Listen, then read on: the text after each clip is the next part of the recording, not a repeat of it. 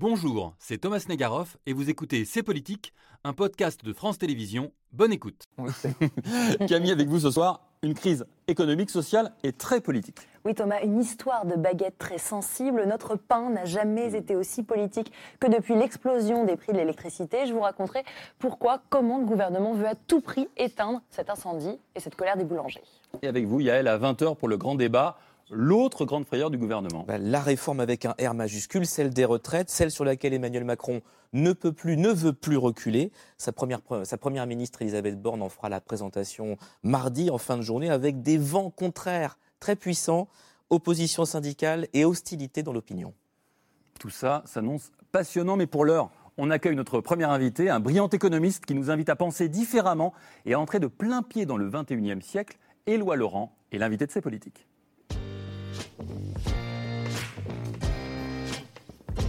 Bonsoir Éloi Laurent. Installez-vous. C'est la première fois qu'on vous reçoit sur ce plateau et on est très heureux de vous recevoir ce soir pour euh, analyser avec vous l'état de notre économie. On va revenir sur le XXe siècle et puis se projeter aussi sur le XXIe siècle que vous appelez de vos voeux. Vous êtes donc économiste, enseignant-chercheur à l'OFCE, l'Observatoire français des conjonctures économiques. Vous enseignez à Sciences Po, vous avez enseigné beaucoup aux États-Unis, euh, Harvard et Stanford, plutôt prestigieux. Ça fait des années euh, que vous travaillez à penser l'économie autrement, à briser des tabous, des mythes. Et en ce début d'année, vous publiez ce livre, Économie pour le XXe siècle. C'est un manuel. Pour le 21e siècle, bien sûr, et voilà, je me trompe. Manuel des transitions justes aux éditions La Découverte.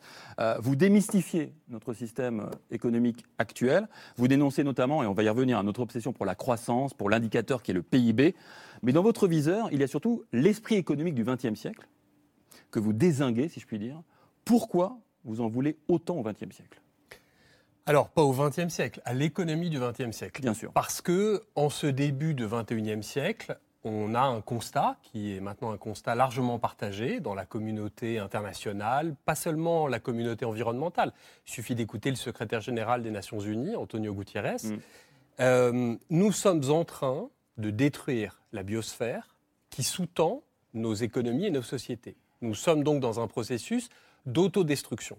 C'est-à-dire que si vous interrogez les gens qui travaillent sur le climat, la biodiversité, les écosystèmes, tout le monde est d'accord pour dire que la cause motrice de la destruction de la biosphère, c'est nos structures de consommation et de production.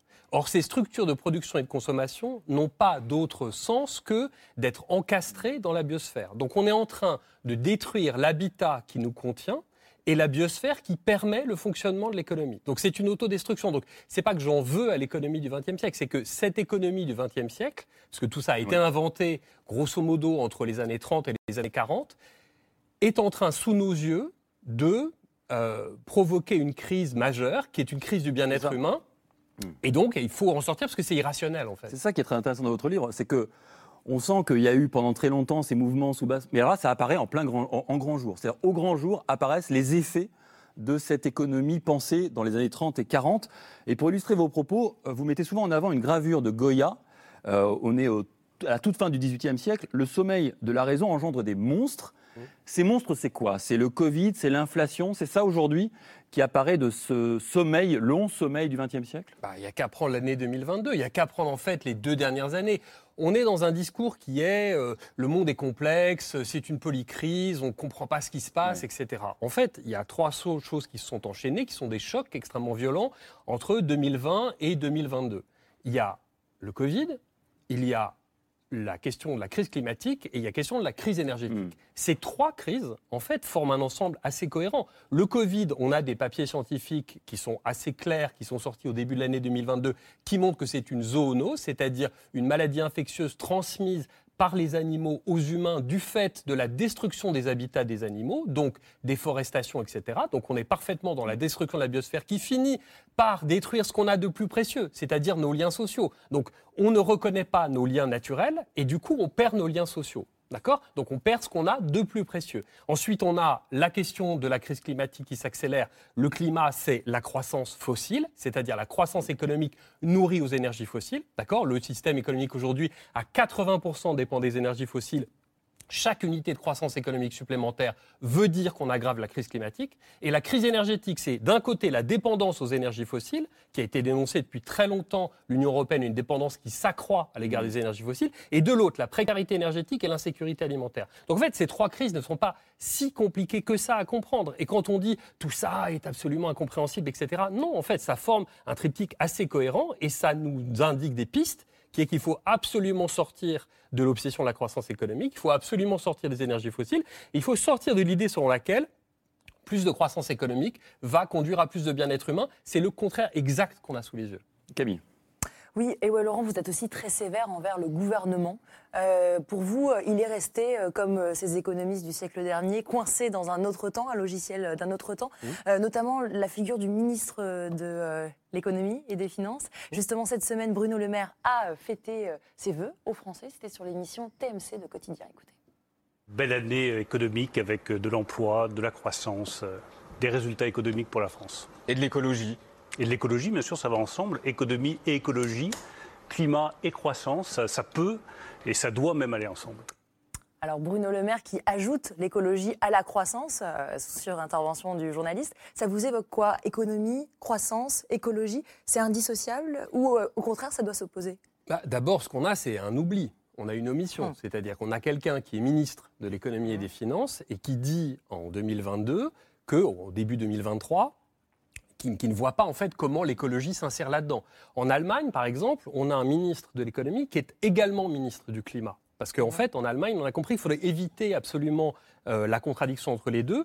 Et donc, il vaut mieux avoir quelqu'un qui s'occupe des deux pour que ce soit évident que les deux vont ensemble. Alors, en, France, c'est la, première ministre qui est aussi chargée de l'environnement. Certes, mais la, première chose qui frappe, et c'est ce qui frappe aussi, pour tout dire, dans les vœux euh, de, du président de la République de la fin d'année, c'est-à-dire qu'on a une année 2022 qui n'a été qu'une année écologique. Si l'année 2022 a un sens en France, c'est la, la, suraccumulation de tous les chocs écologiques sur le système agricole, sur la question de la santé encore avec le Covid, sur deux mois et demi de canicule, on enchaîne avec une crise énergétique absolument massive, on retrouve encore la question du climat alors que l'année se termine, un 31 décembre qui nous montre qu'en fait l'année 2023 sera aussi une année de crise climatique. En fait, il y a donc une transition très nette entre les deux. Et quelqu'un qui nous dit qui oublie d'abord. Mm. Et après qui nous dit, non, en fait, c'est parfaitement compatible. Ça n'est pas compatible. Il dit ça peut et ça doit même aller ensemble croissance et climat. Voilà, bon, bah, chaque unité aujourd'hui, si vous faites la décomposition des émissions de CO2 sur les 20 dernières années, d'accord, vous avez quatre paramètres qui sont les paramètres qui sont les conducteurs de la crise climatique. Vous avez le PIB par habitant, le revenu par habitant, la population, l'intensité énergétique, donc l'intensité, la, quantité d'énergie par unité de croissance, et l'intensité carbonique, la quantité de carbone par unité d'énergie. Le facteur le plus important, c'est la croissance. C'est-à-dire c'est chaque unité de croissance économique qui a annulé tous nos efforts en termes d'efficacité énergétique et d'efficacité carbonique. Pour résumer, on ne peut pas avoir et croissance et défense du climat. C'est ce que montrent les études. Donc c'est fâcheux qu'on ait quelqu'un qui euh, ne, reconnaisse pas cette réalité. Cette révolution, Éloi Laurent, que vous appelez de vos voeux, euh, elle doit aller jusqu'à abattre le dogme du PIB, le produit intérieur brut. C'est comme ça qu'on mesure aujourd'hui la richesse des pays. Mais c'est pas si nouveau comme préoccupation. Euh, on va voir que le temps des politiques n'est pas celui des économistes, du vôtre. Je voudrais qu'on revienne en arrière. La commission Stiglitz était un peu pionnière, hein, du nom de, euh, de, Joseph Stiglitz, prix Nobel d'économie 2001. Commandé par Nicolas Sarkozy, en pleine crise des subprimes, il remet un rapport à l'Élysée en 2009, rapport dont la philosophie, si je résume, hein, c'est de remettre l'individu au centre de tout. Une phrase résume bien cette nouvelle approche. Je vais vous la citer. Les embouteillages peuvent accroître le PIB puisqu'ils augmentent la consommation d'essence, mais pas le bien-être. Voilà, et un bien-être qui s'évalue aussi autrement par les transferts en nature de l'État vers les ménages. C'est l'école, ce sont les soins, c'est la police. Rapport qui met aussi en avant, à l'époque c'était un peu plus nouveau, en 2009, le concept de développement durable. Tout ça a débouché sur quoi? Sur la création de nouveaux indicateurs de richesse. Alors peut-être que vous n'en avez jamais entendu parler, et pourtant ils existent aujourd'hui sur le site de l'INSEE, il y en a 10, allez les voir. C'est juste que le gouvernement ne prend pas la peine de les utiliser pour l'instant, et pourtant, c'est la loi. Hein. Depuis 2015, il y a une obligation légale, le gouvernement doit communiquer chaque année au Parlement euh, ces fameux indicateurs. Alors c'est euh, l'espérance de vie en bonne santé, c'est euh, la lutte contre les inégalités scolaires, par exemple. L'exécutif doit dire quel est l'impact sur l'année qui va venir de ces politiques publiques au regard de ces critères-là qui ne sont pas les critères du PIB. Le problème, c'est que cette loi n'est plus appliquée depuis 2019. Comment vous analysez ça? Est-ce que vous comprenez les réticences qu'il y a à utiliser ces nouveaux indicateurs de richesse alors d'abord, moi j'ai participé à chacune des étapes que vous venez de y compris dans la commission. Euh, puisque en fait la commission, ce qu'on appelle la commission Stiglitz, c'est la commission Stiglitzen Fitoussi et mmh. Fitoussi, c'est Jean-Paul Fitoussi qui nous a e. quitté mmh. l'année dernière, qui a dirigé l'OFCE euh, pendant très longtemps. Et donc en fait c'est lui qui a monté toute cette commission Stiglitz. Bon, hein, finalement ça s'appelle la commission Stiglitz, mais c'est en fait rendons à César. oui, oui, en fait en grande partie ça a été fait par Jean-Paul Fitoussi et ça a été fait à l'OFCE et c'est avec des chercheurs d'ailleurs de l'OFCE. Donc voilà, la loi SAS, qui est la loi qui euh, a été tirée en quelque sorte de, cette commission les nouveaux indicateurs aussi, j'y ai, participé, euh, etc. Ça, c'est Eva c'est la députée écologiste. La députée écologiste euh, qui, a, voilà, Qui, a, fait cette loi. Donc la question que vous posez là, c'est une fois qu'on a défini une nouvelle vision économique, mm. comment est-ce qu'on la rend opératoire? C'est-à-dire comment est-ce que... Parce qu'on pourrait dire que la critique de la croissance, elle est presque antérieure à la croissance économique. Il y avait une critique de la croissance au milieu du 19e siècle, au sommet de la révolution industrielle, avant même que le PIB n'ait été inventé. Oui, je fais une parenthèse, parce que dans votre livre, vous montrez bien que le 20e siècle, en fait, c'est une parenthèse. Mm. C'est-à-dire que les questions d'aujourd'hui, on les avait posées au 19e siècle et on les a oubliées. C'est exactement ça. en fait, l'économie, c'est une discipline qui a 2500 ans. Ce qu'on appelle l'économie mm. aujourd'hui, c'est l'économie dominante de ces 40 dernières années, et euh, on considère que c'est l'alpha et l'oméga de mm. l'économie, et qu'il y a l'économie orthodoxe d'un côté, et puis les autres qui sont les hétérodoxes. Ce que j'essaye de dire, c'est qu'il y a l'économie du XXe siècle et l'économie du XXIe siècle. C'est pas du tout la même chose. Donc pour revenir à votre, à votre question, Comment est-ce qu'on les rend opératoires? Bah, C'est une vraie question. C'est-à-dire, est-ce qu'il y a des pays dans le monde qui, non seulement ont développé une nouvelle vision, mais aussi des nouvelles politiques? Et il y en a un qui est la Nouvelle-Zélande. Donc en France, ça n'a pas abouti, mais euh, ça aboutit ailleurs, en Finlande, en Nouvelle-Zélande. En fait, si vous regardez, j'ai fait le calcul récemment, il y avait deux pays qui étaient engagés dans les nouveaux indicateurs de bien-être il y a 20 ans. Aujourd'hui, il y en a 25. Donc en fait, c'est quelque chose qui est en train de progresser de façon phénoménale. Mm. Et la commission Stiglitz-Fitoussi y a contribué. Vous mentionnez l'exemple de la Nouvelle-Zélande. Il, y a trois ans, euh, Jacinda Ardern, la, première ministre, présente euh, son, euh, son budget. Et, et voici la, la, la, manière dont elle évoque la philosophie qui le sous-tend. Where if you're a minister, you want to spend money, you have to prove that you are going to improve intergenerational well-being. We are hoping to embed in actually what the public is asking us for to address the societal well-being of our nation, not just our economic well-being. Elle insiste sur le fait que les indicateurs classiques sont dépassés. Elle propose un budget bien-être qui euh, vous plaît, me semble-t-il. Oui, mais elle explique aussi que si elle peut faire cela, c'est grâce à de la croissance. 3% de croissance, seulement 3,9% de chômage. Donc est-ce qu'on peut faire du bien-être et de la décroissance en même temps? Alors, c'est pas ce qu'elle explique. Hein. Quand Jacinda Ardern, qui a un parcours très intéressant, puisque elle vient du Parti travailliste, donc c'est une politicienne finalement assez classique, même si c'est une jeune femme qui a moins de 40 ans quand elle devient Première ministre, elle fait toute sa campagne, quand elle est élue la première fois, sur la critique de la croissance et sur les insuffisances du PIB. Mmh. Elle ne dit pas du tout il nous faut la croissance pour faire du bien-être. Elle dit la croissance a masqué l'évolution réelle de la société néo-zélandaise en termes de bien-être social et en termes d'écologie. Et c'est vrai aussi pour un pays comme l'Australie. L'Australie, dont on a découvert que le Premier ministre s'était accordé euh, une demi-douzaine de ministères pour lui tout seul, c'est pas seulement un problème politique, l'Australie, c'est qu'ils se sont rendus compte, le Premier ministre a bloqué la publication de rapports sur l'état des écosystèmes et de la biodiversité.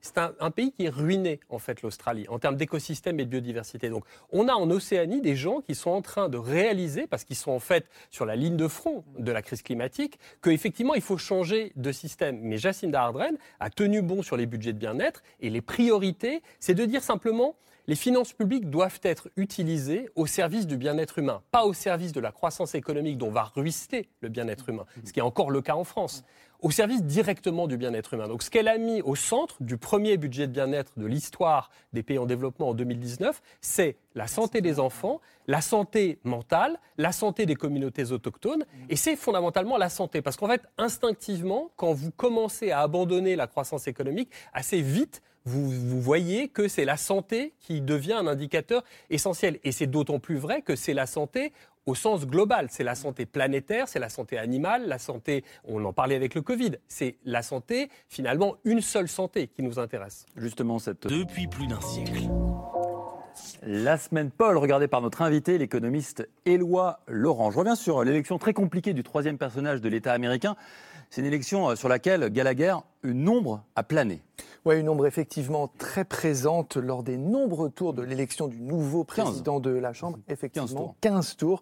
Kevin McCarthy, donc le nouveau président, l'a d'ailleurs reconnu dans le discours qu'il prononce tout de suite après sa pénible victoire. But I do want to especially thank uh, President Trump. I don't think should anybody should doubt his influence. He was with me from the beginning. Somebody wrote the doubt of whether he was there, and he was all in. He would call me and he would call others. Donald Trump m'appelait, il appelait les autres. On a même la preuve en image. Regardez cette image. C'est une élue proche de Donald Trump. Et regardez les initiales sur l'écran de son téléphone d'été. Donald Trump. Euh, l'ancien président pourra donc compter sur une, une, poignée de fidèles élus républicains qui vont, et c'est probablement ce qu'ils ont monnayé dans un accord passé justement avec Kevin McCarthy, des sièges sur des commissions qui vont pouvoir peut-être freiner les, les enquêtes judiciaires qui concernent Donald Trump, et à l'inverse, en diriger d'autres vers l'ennemi de Donald Trump, le président euh, Joe euh, Biden, puisque, en effet, rappelez-vous-en, c'est à la Chambre des représentants euh, que se lancent les procédures en destitution. Voilà de quoi peut-être donner le sourire à Donald Trump, qui avait effectivement quelque chose à y gagner. Mmh. Éloi Laurent, vous connaissez très bien ce pays, hein, je le disais au début de l'émission, vous avez enseigné plusieurs années aux États-Unis. Quelle est votre lecture politique, voire peut-être économique, de cette crise qui ressemble tout de même bien à une crise de la démocratie américaine? Je crois que c'est un effondrement de la démocratie américaine et je crois que c'est plus largement un effondrement des États-Unis. Euh, ce qui est très frappant dans la société américaine, en fait, c'est qu'on pourrait dire depuis 30 ans euh, que c'est un pays qui a été ruiné par la croissance. la croissance est censée euh, assurer la prospérité. Mmh. C'est un pays qui s'est concentré sur cet objectif, qui l'a atteint. À peu près tout le reste s'est effondré. C'est-à-dire qu'il y a deux choses qui se sont vraiment effondrées sous nos yeux. La santé des Américains, l'espérance de vie a baissé, bien sûr, en 2020 elle a réaugmenté en 2021 dans à peu près tous les pays développés. Aux États-Unis, elle a à nouveau baissé. Elle a à nouveau baissé parce que, d'une part, le bilan du Covid est stratosphérique mmh. euh, et absolument dramatique, et d'autre part parce que à la crise du Covid est venue s'ajouter une nouvelle crise des opioïdes du fait du confinement. Donc, on a des gens qui s'empoisonnent. Ces drogues très puissantes, ces médicaments que prennent les gens. Euh. Voilà. Et donc, vous avez aux États-Unis, si vous voulez, la, les différences entre la croissance mmh. et la santé, vous l'avez vraiment sous les yeux. C'est le pays qui consacre le plus de sa richesse nationale à la santé avec un système totalement inefficace parce que largement privé. C'est un pays obsédé par la croissance et du coup qui a des résultats sanitaires qui sont dignes d'un pays en développement. Et donc vous avez l'effondrement de la santé et l'effondrement de la démocratie avec le 6 janvier. Et là, c'est le deuxième anniversaire du 6 janvier. C'est-à-dire jour pour jour, ça s'est passé. Non, mais il ne faut pas s'y tromper. C'est-à-dire c'est exactement euh, dans l'histoire, vous connaissez ça mieux que moi, mais l'histoire des États-Unis, il y a ce moment où euh, des gens essaient de convaincre leurs mm. compatriotes qu'il faut voter la Constitution. Ils s'appellent les fédéralistes et ils vont écrire un livre qui s'appelle Le Fédéraliste. Le numéro 10 du Fédéraliste, qui est écrit par Madison, dit L'ennemi juré, c'est la faction. C'est ça qui est l'ennemi juré de la démocratie américaine. Ce qu'on a sous les yeux, c'est la faction qui prend le pouvoir. Voilà. Donc ça veut dire concrètement des conséquences économiques qui peuvent être très lourdes dans très peu de temps parce qu'il y a un vote qui a été imposé par le Parti républicain maintenant chaque année qui est le fait de relever le plafond de la dette. On va vraisemblablement avoir un psychodrame économique, peut-être global, autour de ce relèvement du plafond de la dette. Donc il ne faut pas se tromper, ils sont là pour empêcher le fonctionnement du gouvernement. C'est-à-dire qu'ils sont là, ces gens, pour empêcher le fonctionnement du gouvernement. Ils vont sans doute réussir en partie. Et ils sont le symptôme de l'effondrement de la démocratie américaine. Donc ça doit être une leçon à méditer. C'était C'est politique, un podcast de France Télévisions. S'il vous a plu, n'hésitez pas à vous abonner pour ne rien manquer. Vous pouvez également nous retrouver en vidéo sur France.tv.